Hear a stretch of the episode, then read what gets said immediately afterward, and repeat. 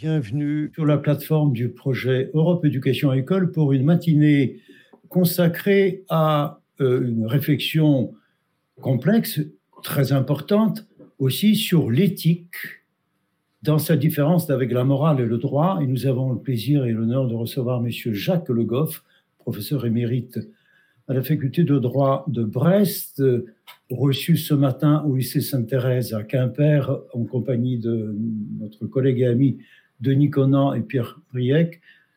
Bienvenue à vous tous. Nous recevons également des élèves du lycée Jean-Pierre Vernon à Sèvres, ici présents, mais sans doute en cours de route aussi du lycée international de l'Est parisien et notre collègue Alain Crouzet, professeur de philosophie au lycée franco-allemand d'Hambourg est là pour échanger avec vous sur cette même question. Monsieur Le Goff, c'est avec plaisir que je m'abandonne à cette séance d'écoute et de discussion avec vous. Merci d'être avec nous. Je vous cède l'antenne et au bout de quelques 30 minutes d'exposé, nous permettrait de donner la parole aux uns et aux autres. Merci à Jules, merci à Madi d'être également avec nous. Merci à vous, merci de votre invitation.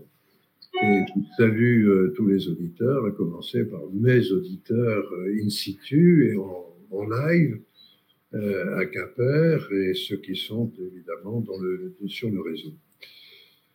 Voilà, une petite précision. La, faculté, l'université de Brest est aussi celle de Quimper. Je défends les couleurs de Quimper, voyez-vous. C'est l'université de Brest-Quimper. Voilà, petit rectificatif. Donc, je me fais un plaisir d'intervenir euh, euh, auprès de vous euh, sur le thème de l'éthique, qui est un thème assez, assez intrigant finalement. Qu'est-ce que, qu'est-ce qui, au fond, fait la particularité, la singularité de l'éthique dans son rapport à la morale et au droit? Qu'est-ce qui les différencie? Qu'est-ce qui les rapproche? Euh, ce qui veut, suppose de mettre l'éthique en, regard donc avec ses, voisins euh, que sont la morale et le droit. Et dans les trois cas, on a affaire à des conduites réglées par euh, des obligations, par des normes euh, contraignantes. Et c'est si vrai qu'on confond souvent l'éthique et la morale. Pour des raisons qui sont de proximité, de voisinage, c'est vrai que, évidemment, nous sommes sur un terrain très largement commun, mais aussi pour des raisons de convenance. On considère que l'éthique c'est plus chic en somme que la morale qui fait un peu désuet ou désuète. Donc il y a des effets de mode. Mais dans les trois cas, nous sommes dans une atmosphère kantienne, qui est celle du devoir répondant à la question euh, que dois-je faire, qui est l'objet de la seconde critique, la critique de la raison euh, pratique. Il y a donc euh, proximité entre ces trois champs, mais en même temps singularité des approches qui euh, différencient d'un côté la morale et le droit, il faut avoir ça à l'esprit, la morale et le droit, qui est en somme le champ de la loi, et l'éthique, qui est le champ je dirais, de la mise en œuvre de la loi. Et je vais m'en expliquer. Mais le contenu de, cette éthique paraît donc, euh, en première analyse, relativement incertain. De quoi parle-t-on? Et pour l'illustrer, euh, je, vais prendre une, petite histoire que j'emprunte au hassidisme. Le hassidisme, c'est ce courant euh, spirituel de la, de la pensée, de la religion juive, qui est extrêmement riche en, en réflexion, en méditation et en très belles histoires qui ont été rapportées en particulier par Martin, Buber, un, un grand philosophe allemand. Voici l'histoire. De la fenêtre de la maison d'études, Rabbi Haïm de Sens aperçut un jour plusieurs de ses élèves Viens ici, lança-t-il à l'un d'eux, dis-moi, s'il t'arrivait de passer près d'un portefeuille plein d'argent le sabbat, le Shabbat, et vous savez que ce jour-là, on ne doit pas travailler et on ne doit pas manipuler de l'argent. S'il t'arrivait donc de passer près d'un portefeuille, que ferais-tu? Tu le ramasserais?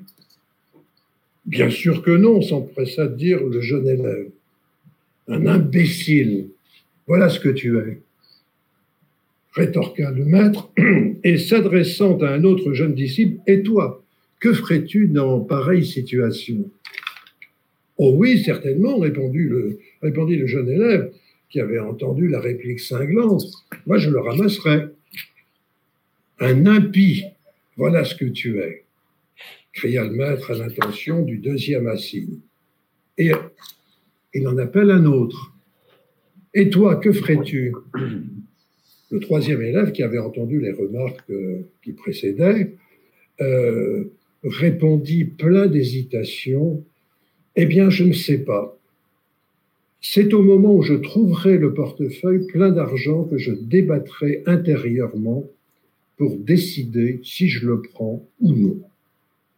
J'espère être capable de prendre la bonne décision. Voilà au moins une bonne réponse, répondit le rabbi.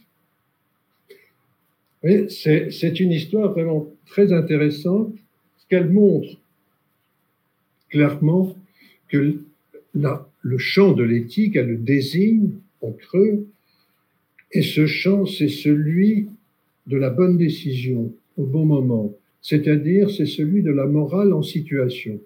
Et je dirais d'ailleurs, je l'illustrerai tout à l'heure, c'est celui du droit en situation. Dans la, dans la, dans la concrétude, dans l'épaisseur, dans l'épaisseur des jours. Voilà. Donc, euh, euh, peut dire que, je vais simplifier un peu, qu'il est du propre de la morale et du droit de dissiper les hésitations, de faire de la clarté quant au sens, à la teneur de la loi morale, juridique. Et dans ce champ-là, il faut il est facile, et il est réputé facile de découvrir la loi, qui est censée connue. Donc les choses sont claires. C'est en cela que je dirais que la morale et le droit, c'est l'art de la bonne réponse. C'est l'art de la bonne réponse. Bonne réponse. Alors que l'éthique avance par tâtonnement, dans un certain brouillard, orienté simplement par la recherche du bien, ou la recherche, le dirais tout à l'heure, du bon, ou la recherche même souvent du moindre mal. Voilà. On devine le sens euh, général, la direction de la recherche susceptible de conduire à la réponse, mais le chemin n'en est pas tracé d'avance. Ce qui fait penser à ce que disait le grand mystique euh, espagnol du XVIIe, me semble-t-il, Saint Jean de la Croix, à propos de Dieu, qui disait Bien sais-je où est la source Pour moi, c'est clair. Il ajoutait Mais c'est de nuit. Et l'exercice éthique est très largement un exercice souvent nocturne, en effet. Je vais prendre un exemple concret que j'ai eu l'occasion de croiser il y a quelques, quelques mois, qui concernait des, des Soudanais, des étrangers venus en France en situation irrégulière, et euh, il s'est avéré que ils sont là depuis quelques années. Et euh, on finit par savoir que le mari maltraite son épouse, euh, ses enfants, bref, des violences. Et on se dit là, mais que faire? Que faire? Application de la loi, dans ces cas-là, protection de l'enfance. Donc, il faut porter l'affaire à la connaissance du procureur pour application du droit. Oui, mais dans cette situation, euh, ces Soudanais ont demandé un titre de séjour. Et on sait que si la préfecture a connaissance de ce problème, le titre de séjour sera nécessairement refusé. Voyez la situation. Que fait-on? Application de la loi? Avec ce risque de tout perdre? Quant au futur, ou bien une solution intermédiaire consistant à faire silence sur le cas provisoirement et attendre des jours meilleurs pour que les choses viennent à, la surface? Et qu'on trouve éventuellement une solution. Vous voyez, c'est typique de l'exercice éthique que cet, art du compromis, trouver des, compromis entre des exigences qui sont de signes contraires. Et donc, dans l'entre-deux, on peut euh, rechercher un minimum d'équilibre. Voilà. Donc, euh, d'un côté, la morale, le droit, c'est l'assurance. De l'autre, l'éthique, c'est l'art du questionnement. C'est l'art de la question, de la bonne question. Et ici, je, vous rappellerai euh, la controverse célèbre entre Kant et Benjamin Constant à propos du droit de mentir. Peut-on mentir? Kant, rigoriste, dit non. Sûrement pas. En aucun cas. Benjamin Constant, le grand penseur libéral du 19e, dit Comme l'élève, le troisième élève, il faut voir. Tout dépend des circonstances. Imaginez, dit-il, il faut prendre cet exemple, nous sommes un pays occupé et la puissante occupante, la police, est là aux portes, en bas, dans la maison, et euh, demande est-ce que monsieur un tel, madame est là ou sont là? Est-ce que vous pouvez mentir? Kant persiste à dire non. En aucun cas, la vérité d'abord, quel qu'en soit le prix. Et Benjamin Constant dit là, mon cher Kant, vous n'êtes pas raisonnable, parce que au nom de la vérité, de la protection de la vérité, vous allez attenter au bien bien compris. Vous voyez la situation? Le bien, où est-il dans la, circonstance? C'est évidemment de préserver les éventuels résistants. Voilà. Donc, euh, les choses paraissent en première analyse très claires.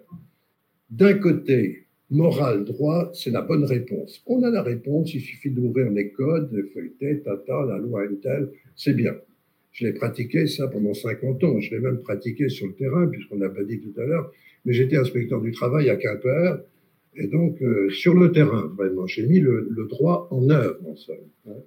Et ça, ça m'a ouvert les yeux sur euh, l'exercice juridique, de juridiction, de dire le droit. Donc, d'un côté, les choses sont claires. De l'autre, l'art de la bonne question, c'est clair aussi. Sauf que, Dès qu'on y réfléchit un peu, les choses se compliquent. Dans la mesure où l'éthique, comme art de la bonne question, doit déboucher, contribuer à déboucher sur une décision. Donc, sur une réponse. Et la morale et le droit, comme art de la bonne réponse, suscite l'une et l'autre, oui, l'une et l'autre, suscite autant de questions que de réponses. Autrement dit, dans le champ de la morale et du droit, l'éthique, l'exercice éthique a naturellement sa place. Et je défends l'idée que l'exercice du juge, des magistrats, le travail des magistrats est pour une large partie placé sous l'égide de l'éthique. euh, qu'on pourrait appeler, si vous voulez, l'équité. L'équité, c'est dans le champ du droit la figure de l'éthique, c'est-à-dire ce souci de bien ajuster la norme de justice à des situations particulières. Voyez? Voilà. Alors, donc, premier, premier point, et, premier point, l'éthique, euh, en réalité, mène de la question à la réponse, de la question à la réponse. Tout commence par le doute quant au choix, mais tout débouche sur une décision qui va trancher. Dans le domaine biomédical, aujourd'hui, nous avons beaucoup de situations de ce type, où les médecins, Covid ou pas, mais Covid amplificateur, les médecins sont souvent confrontés à des situations dans lesquelles ils, ne savent pas ce qu'ils vont faire. Prenez le cas qui risque de venir terrible du tri ou, du triage des patients. Si on arrive à une situation de, de saturation totale des services de réanimation, il va falloir décider qui peut accéder à ces services et qui restera à la porte.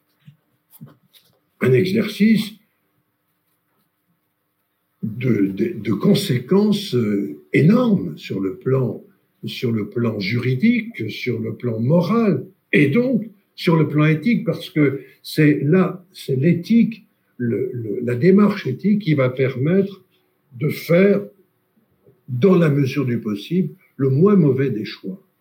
Vous le meilleur, le meilleur choix. voilà, le, et euh, le, médecin qui se trouve confronté à un grand prématuré qui est né à, à six mois ou à cinq mois, entre cinq et six mois. Qu'est-ce, qu'est-ce que je fais? Est-ce que j'essaie de le sauver au risque qu'il en conserve des séquelles majeures? Ou bien ne vaut-il pas mieux, eh bien, le laisser entrer dans la paix de la mort? C'est des questions qui se posent concrètement et très souvent. Donc, je voudrais là insister finalement sur trois idées qui, à mon sens, euh, décrivent euh, assez bien, me semble-t-il, le, le profil de l'éthique, de l'exercice éthique. D'abord, l'éthique, c'est un comportement, premier point. L'éthique, c'est un comportement, c'est une posture, comme le dit euh, Pierre Lecause dans ce livre, Petit traité de la décision médicale. Pierre Lecause est un philosophe, membre du comité consultatif national d'éthique, euh, qui euh, pratique l'éthique au contact du, du, terrain. Et donc, euh, l'éthique, c'est une manière d'habiter une situation critique. C'est une disposition existentielle au questionnement, au doute, à l'inquiétude. et qui pourrait se, dans le fond, se résumer, se condenser dans cette vertu que j'aime beaucoup, que j'ai découverte assez tard, à dire vrai, mais qui résume assez bien la démarche éthique. Et cette vertu, c'est le tact. Le tact, vous voyez, le tact, avoir du tact, c'est être capable du tact, donc du bout des doigts, être capable de sentir les situations, de les, de les, de les palper pratiquement pour aller vers la, meilleure attitude possible. Quelqu'un qui n'a pas de tact, c'est un rusto euh, qui sans doute a ses bonnes raisons, mais qui casse la baraque.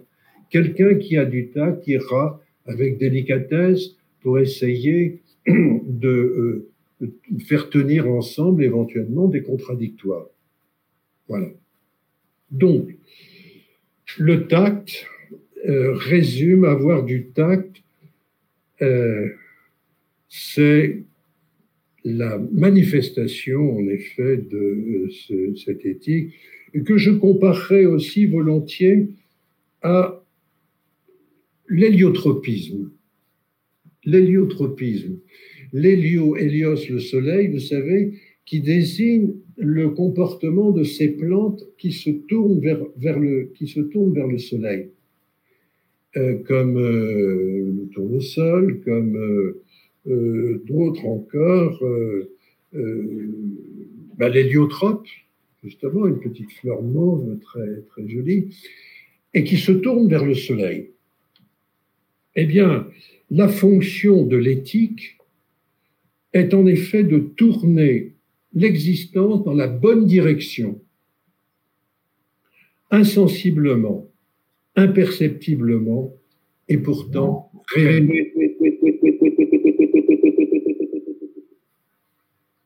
Si bien que l'éthique se donne moins comme un savoir, ce n'est pas un savoir, c'est une disposition de l'être capable d'être affecté par autrui.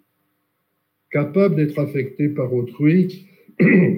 Euh, je citerai Emmanuel Lévinas, avant de citer tout à l'heure Paul Ricoeur, bien entendu. On appelle la mise en question de ma spontanéité par la puissance d'autrui, on appelle cela éthique. La mise en question de ma spontanéité par la puissance d'autrui. Voilà. Donc, euh, l'éthique, c'est euh, l'exercice de l'esprit de finesse, pourrait-on dire, euh, distinct et parfois opposé à l'esprit de géométrie, pour reprendre les deux, catégories de Pascal. Esprit de finesse, esprit de géométrie. L'esprit de finesse qui ajuste les choses au plus près des réalités. Donc, première idée, c'est un comportement. Deuxième idée qui se caractérise par le souci du bien pour autrui. Le bien pour autrui.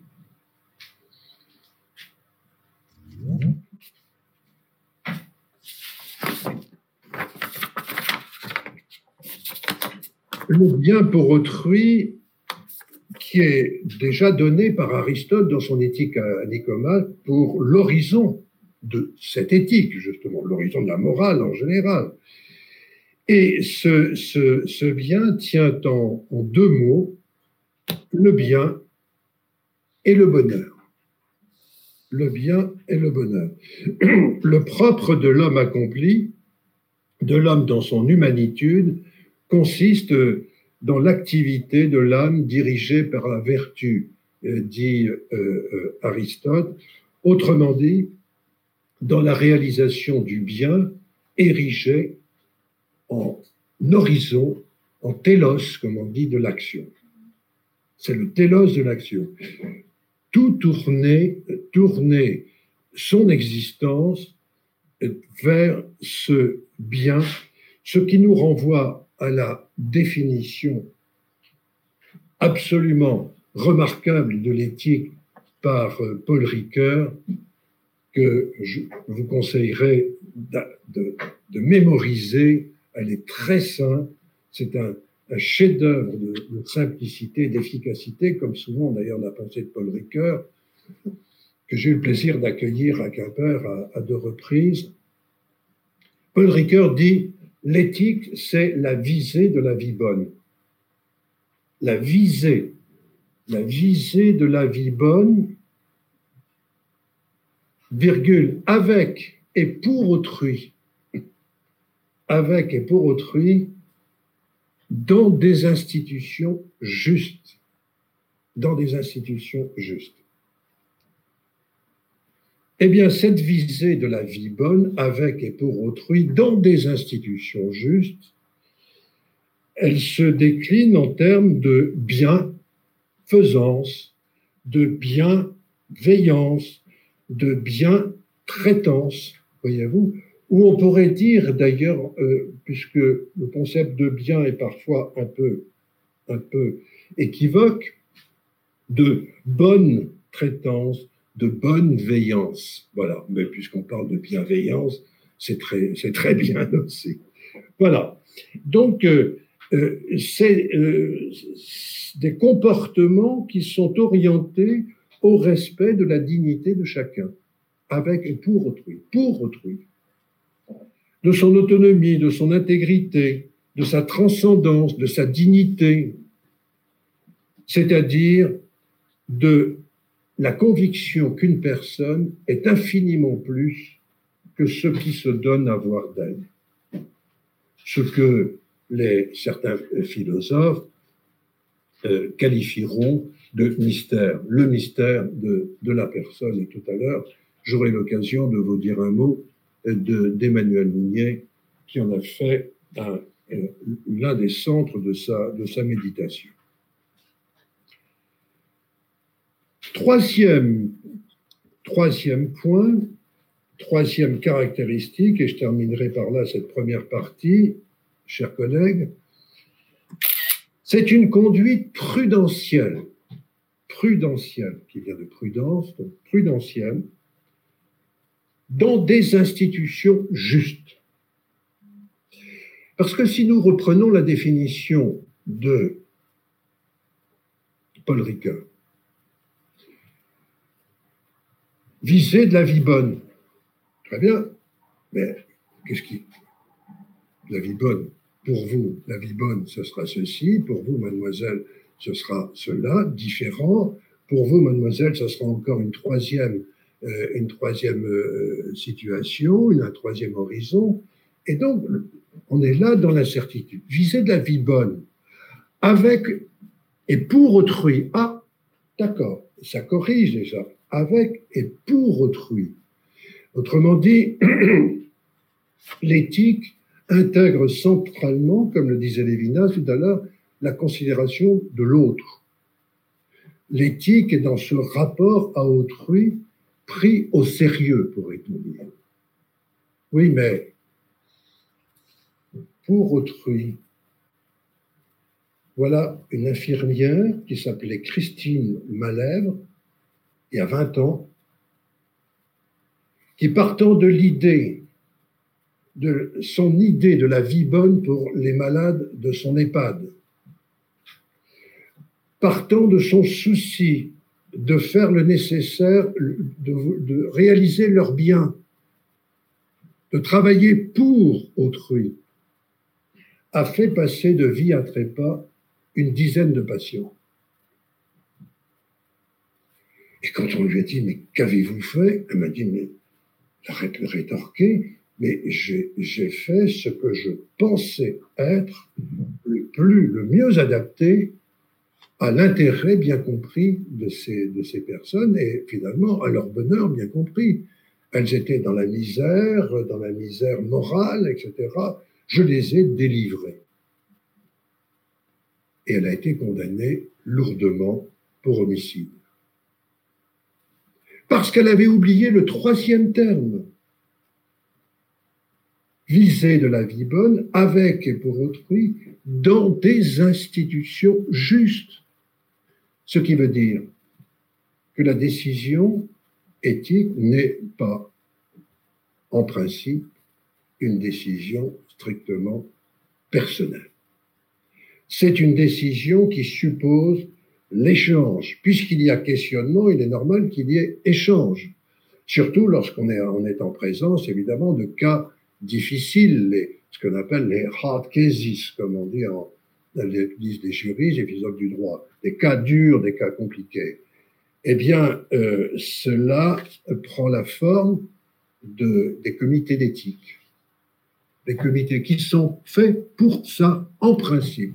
Je dis bien en principe. Je suis membre du comité d'éthique de l'hôpital, mais je peux vous dire que euh, depuis dix ans que j'en suis membre, je n'ai pratiquement pas eu un seul cas difficile à, à, traiter avec mes collègues du comité.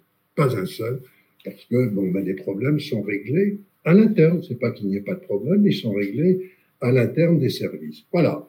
Donc, et je conclurai là-dessus. L'exercice éthique suppose la collégialité, le pluralisme des opinions. Un pluralisme qui doit permettre d'approcher de plus près la vérité de la situation. En échangeant. Vous savez, j'aime bien le mot de Maurice Merleau-Ponty, grand philosophe du XXe siècle, qui dit on est plus intelligent à deux. Eh bien, on est plus intelligent à deux, à trois, à quatre, à cinq, lorsqu'on se met à échanger, comme ça se passe tout le temps dans les, hôpitaux pour décider du traitement qu'on va donner à tel et tel patient en situation délicate. On échange, on échange. Et ça permet d'éviter un certain nombre d'erreurs. Et on peut dire, si vous voulez, excusez-moi, on peut dire que cette règle du pluralisme et de la collégialité, c'est le fondement même de la démocratie. De la démocratie, bien sûr. Comme mise en forme de la confrontation des opinions pour tendre vers euh, l'identification de la vérité de l'instant sur un sujet donné. On croise les, les opinions et ça permet par approximation d'aller un peu plus près de, encore une fois, de la réalité et de la vérité des choses. Voilà, euh, pour conclure ma conclusion, ça va? Je, peux dire encore un mot? Parfait, une seconde. Une seconde. Euh, j'en tire trois, trois leçons, trois implications que je cite simplement un, la culture de l'échange, qui est directement associée à l'éthique, qui est l'une des bases de l'exercice éthique. L'art de la conversation, euh, dira Paul Ricoeur, c'est un art de la conversation où l'éthique de l'argumentation s'éprouve dans le conflit des convictions. Voilà, l'art de la conversation. Deuxième, le sens du compromis je l'ai déjà dit tout à l'heure, le compromis. On est dans des situations où euh, ce n'est ni blanc ni noir le plus souvent, mais dans une espèce de dégradé de gris. Et c'est là que, euh, dans ces gris qu'on aboutit par l'effet de compromis. Et enfin, le goût de l'autorité, une autorité qui doit s'exercer, bien sûr, dans toutes les institutions, quelles qu'elles soient, mais avec au préalable le souci d'échange, de confrontation, pour éviter les errements que je signalais tout à l'heure à propos de Christine Malher. Voilà. Merci. merci à vous, Monsieur Le Goff. Euh, nous avons un petit quart d'heure pour euh, des, questions qui pourraient venir euh, d'un petit peu partout. Cher euh, Alain, au lycée franco-allemand Hambourg, souhaitez-vous formuler vous-même une première question ou apporter un commentaire? Simplement des remarques complémentaires. Hein. Oui, alors juste un petit quelque chose. Est-ce que vous pourriez préciser ce que vous entendez par goût de l'autorité Parce que c'est une expression qui est un peu ambiguë et qui pourrait laisser entendre euh, que euh, à un moment donné, euh, la décision libre qui est prise à partir de critères que l'individu a, euh, en son fort intérieur, euh, estimé juste, mmh. doit se plier à une autorité extérieure. Donc, est-ce que vous pourriez expliquer ce que vous appelez, ce que, ce que vous entendez par goût de l'autorité? Oui, oui, non, mais quand je dis le, goût, effectivement, l'expression est sans doute un peu excessive, elle m'a échappé. Je dirais plutôt le sens de l'autorité. Le sens de l'autorité, c'est-à-dire que cette, ces exercices éthiques d'échange ne doivent pas dispenser du moment de la décision. Et il faut assumer ce moment de la décision. Donc, euh, goût de l'autorité, non. Euh, sens de l'autorité, oui. Mais ça permettrait d'ajouter euh, autorité. Le mot est vraiment le bienvenu car dans le domaine en question, où les décisions sont importantes et, décisives, il est important qu'elle apparaisse comme ayant autorité. Sinon, euh, elle donnerait lieu à des débats sans fin, à des contestations, à des remises en cause. Et cette autorité, ce plus, en quelque sorte, que vous avez évoqué euh, avec un autre mot, euh, transcendance ou enfin dépassement de nos opinions personnelles, c'est quelque chose qui me paraît effectivement décisif en matière de décision éthique. Euh, pour qu'elle soit valide, crédible, recevable, il faut que quelque part l'exercice collectif euh, du débat conduise à une issue euh, qui fait autorité. Important, me semble-t-il. L'autorité en, tant que, pouvoir dont la légitimité, en somme, est euh, acquise par l'exercice préalable de la discussion. Voilà. Qui est reconnu comme légitime qui fait la différence euh, arendtienne, d'Anna Arendt, entre l'autorité et le pouvoir. Quand Anna Arendt dit autoritas in senatus et euh, euh, le, euh, potestas in populo. Le, le, le, pouvoir au peuple, mais l'autorité au Sénat, aux anciens. Alain? Donc, ma question, et je l'ai mal posée, c'était au fond l'autorité de qui? C'était ça que je me posais comme question. Oui. Euh, vous, voulez dire l'autorité de qui en fait? Oui. Euh, c'était ça la question. De la conscience. L'autorité, l'autorité évidemment que je présuppose légitime. Euh, le, mais vous avez une idée derrière la tête là sans doute. Euh, non, non, non, non. Euh, ça pourrait être l'idée rhétorique, vous savez, de cet affreux argument qu'on appelle l'argument d'autorité que les rhéteurs utilisent quand ils sont à court de à court d'argumentation. Et puis l'autorité. Euh, mais si vous parlez d'autorité légitime, donc là après, et c'est un peu la, la, reproche que je ferai à la définition de Ricoeur que vous avez donnée. Institution juste, d'accord, mais c'est quoi le juste? Il faut exhiber les critères qui, qui, permettent de dire que là, il y a justice et là, il n'y a pas. Ah, ben voilà, c'est ça que je voulais dire. C'est pour ça que ma question sur l'autorité, c'était quel contenu vous mettez derrière. Voilà. Oui, oui, oui. Ben, c'est un beau débat que vous ouvrez là autour de, du concept de justice, effectivement, qui est un concept d'évidence euh, euh, relatif. Mais on part de, on part de l'idée, on part de l'idée qu'est qu juste ce qui a fait l'objet d'une délibération qui elle-même l'est, en somme, c'est-à-dire qui respecte le, le pluralisme du groupe, de la société en général. Voilà. C'est l'une des approches, l'une des définitions possibles de, de la justice. Selon une logique qu'on pourrait qualifier d'un gros mot, d'Abermasienne, de Jürgen Habermas, mmh. sa logique de la rationalité communicationnelle. Là où la communication est organisée, on a plus de chances de tendre vers le juste. C'est le fondement même de la collégialité, je vais en reparler, dans la mise en œuvre du droit. Le, droit est mieux préservé dans son application lorsqu'on a euh, une formation collégiale, lorsqu'on a un, juge unique, évidemment.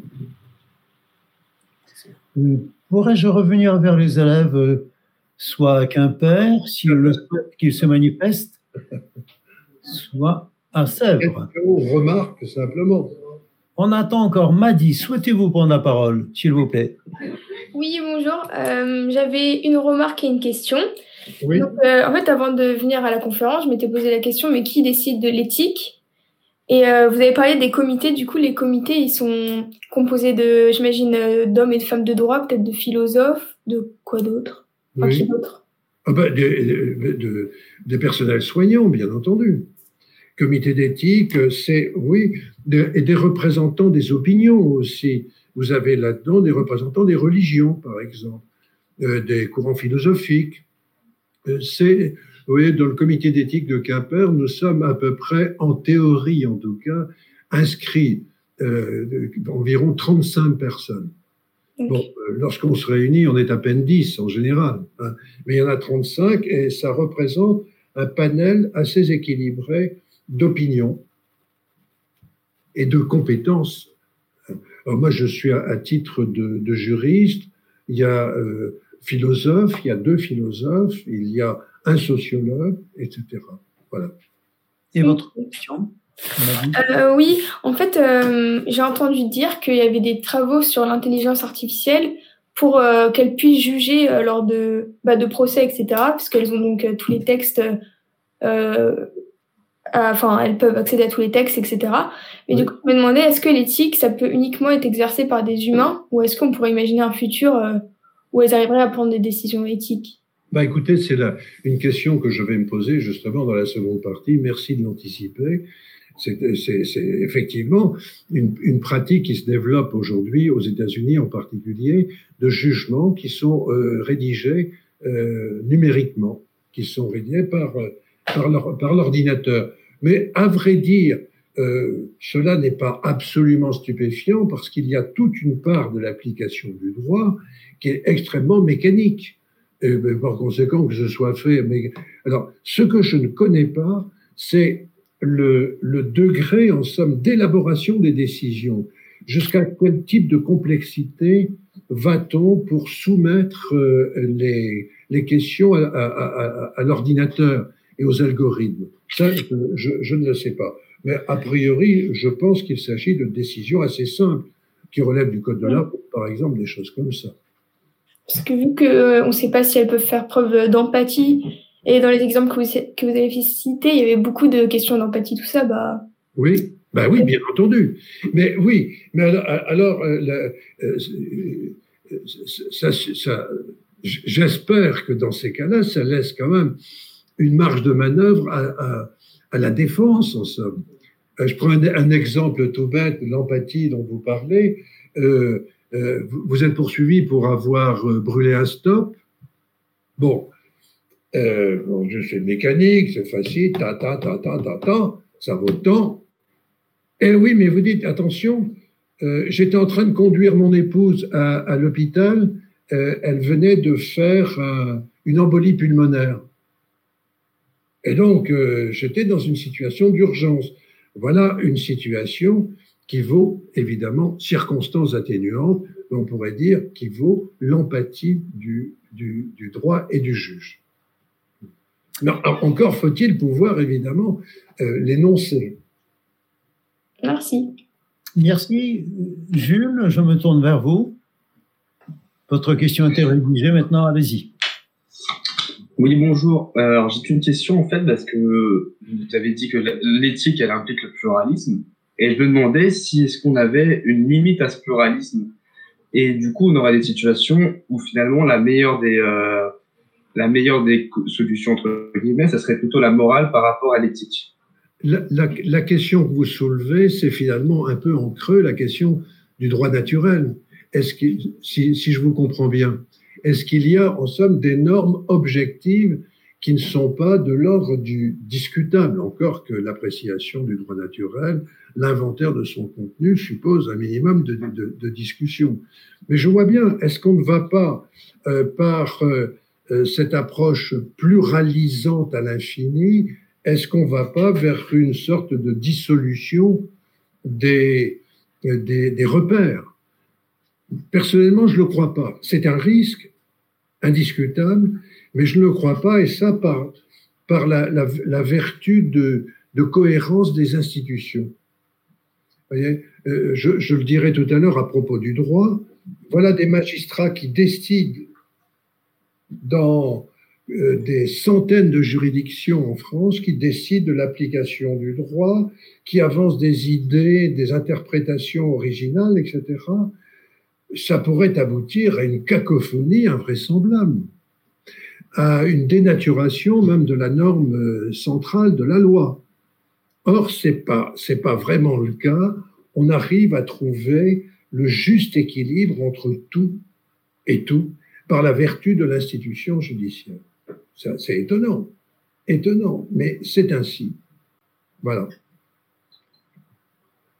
Merci, merci beaucoup. Après, je pensais aussi à l'exemple de l'Union européenne et des nombreuses critiques qui lui font face euh, depuis quelques années, notamment sur le fait qu'il y ait trop de membres. Et donc, euh, l'arrivée à un compromis est finalement impossible. Ah oui.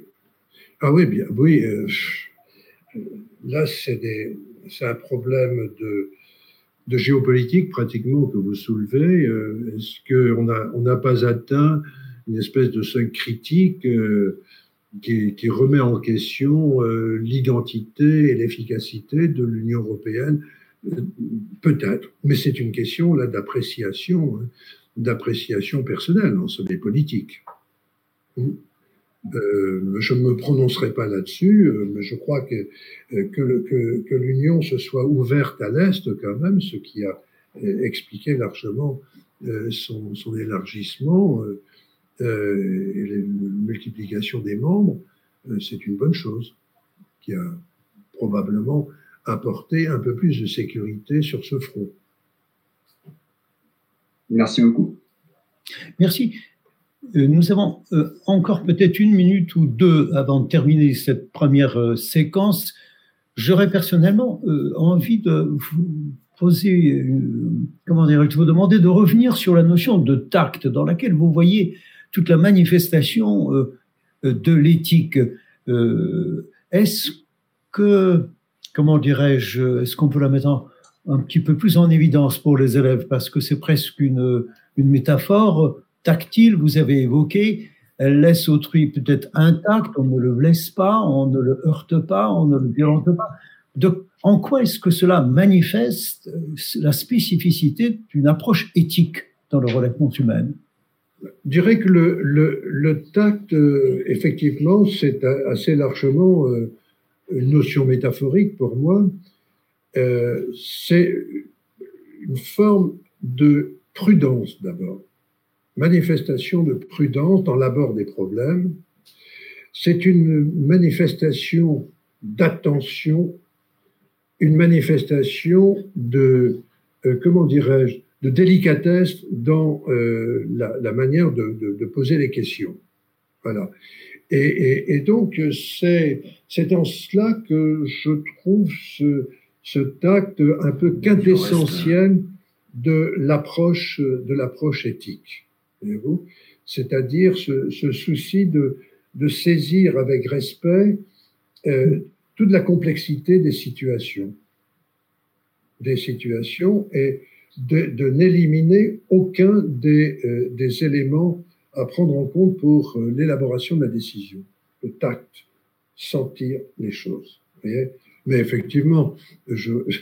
c'est presque un synonyme du respect qu'ancien qui est. Tout à fait. Tout à fait. Tout à fait, je suis d'accord avec vous, c'est le respect. Le respect.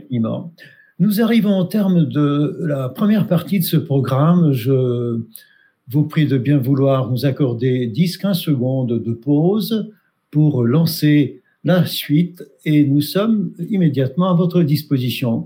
À tout de suite.